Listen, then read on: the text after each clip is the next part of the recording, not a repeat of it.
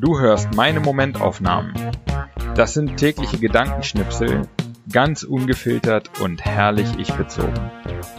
Alle Folgen zum Nachhören oder Durchlesen auf www.patrick-baumann.de.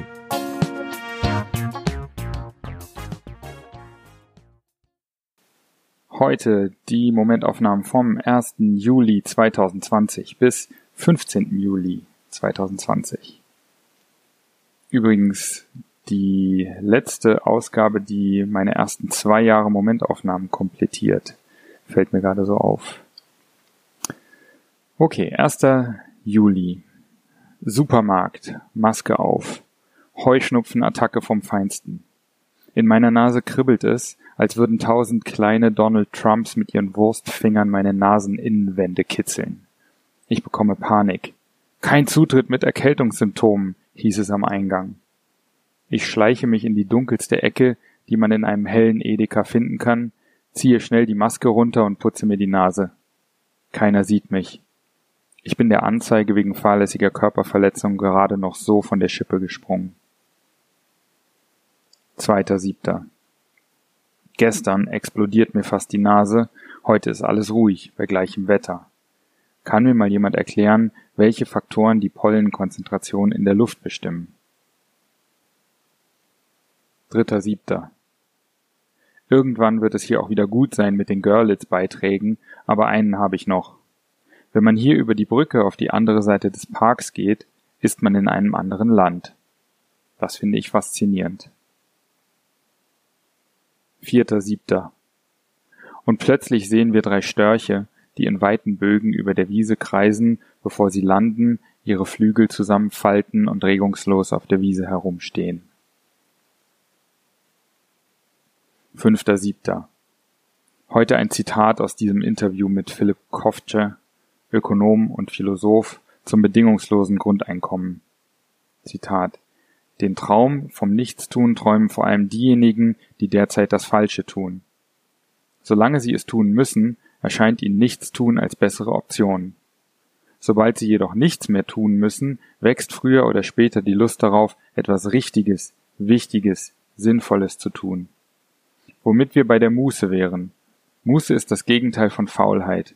Sie ist die Ruhe, in der letztlich die Kraft zur freiwilligen Tätigkeit liegt. Sechster Siebter. Einfach zwischendurch rausgehen zu können, ohne Schuhe anzuziehen, in die Sonne und den Wind und den Himmel zu sehen, ist ein großer Luxus. Siebter Siebter. In Görlitz und Umgebung sehe ich unheimlich viele Menschen auf diesen neuartigen Mountainbikes mit sehr breiten Lenkern und dicken Reifen, die auf Asphalt ein wütendes Brummen von sich geben. Gerne auch als E-Bike genommen. Mein Freund Matthias nannte sie am Wochenende den SUV des kleinen Mannes. Achter Siebter. Mit dem Buch komme ich so gut und vor allem unangestrengt voran wie nie. Ich frage mich warum. Vermutlich mehrere Dinge. Es ist der Endspurt und ich habe aufgegeben, dass es brillant werden muss. Und ich finde hier einen guten Rhythmus. Ich kann mir gerade sehr gut vorstellen, das immer und immer weiterzumachen. Neunter Siebter. Wenn man eine schön große Wohnung mit Terrasse und einen vollen Kühlschrank hat, kann es schon mal passieren, dass man ein paar Tage nicht rausgeht. Hat mir ein Freund erzählt. Zehnter Siebter. Sigmund Freud hätte sich einen gelacht. Rate mal, was im Teig von dem Fladenbrot, Bier, drin ist. Pause, schallendes Gelächter. Ich, äh, Bier? Elfter Siebter. If you want to be rich, you must make a pact with yourself about fear of anything.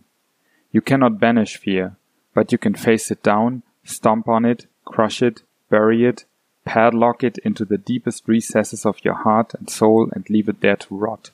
Just try. Try for just a single day, a whole day when you refuse to acknowledge fear of failure, fear of making yourself look like an idiot, fear of losing your lover, fear of losing your job, fear of your boss, fear of anything and of any kind. Fear will creep back, usually at three in the morning. Laugh at it and tell it to take a hike. Smash it in the teeth. Spit on it. Put your arms round it and make nicey nicey.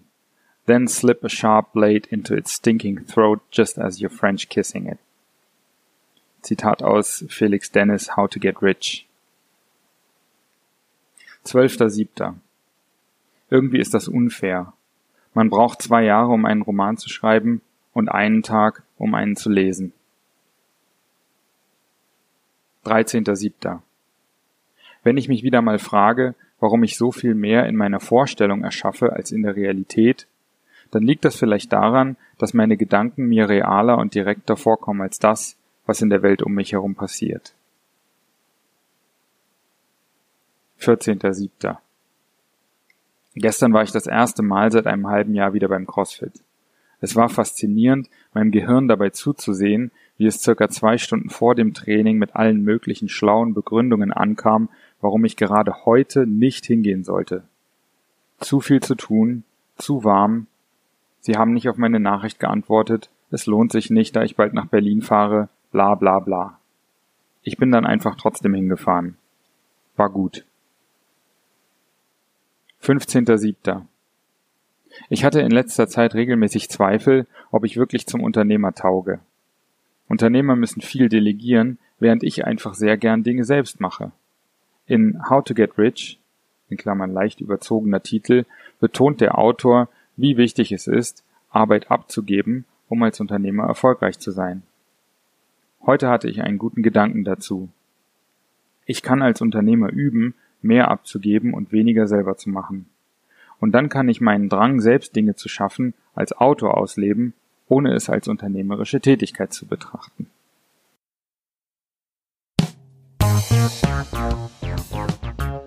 So, das war's auch schon wieder für diese zwei Wochen Momentaufnahmen. Wenn dir der Podcast gefällt, dann abonniere ihn und äh, bewerte ihn auch gerne auf iTunes, äh, Spotify oder wo auch immer du das hörst. Und ähm, wenn du möchtest, kannst du auch gerne unter www.patrick-baumann.de meinen Newsletter abonnieren. Alles klar. Vielen Dank fürs Hören und bis in so etwa zwei Wochen.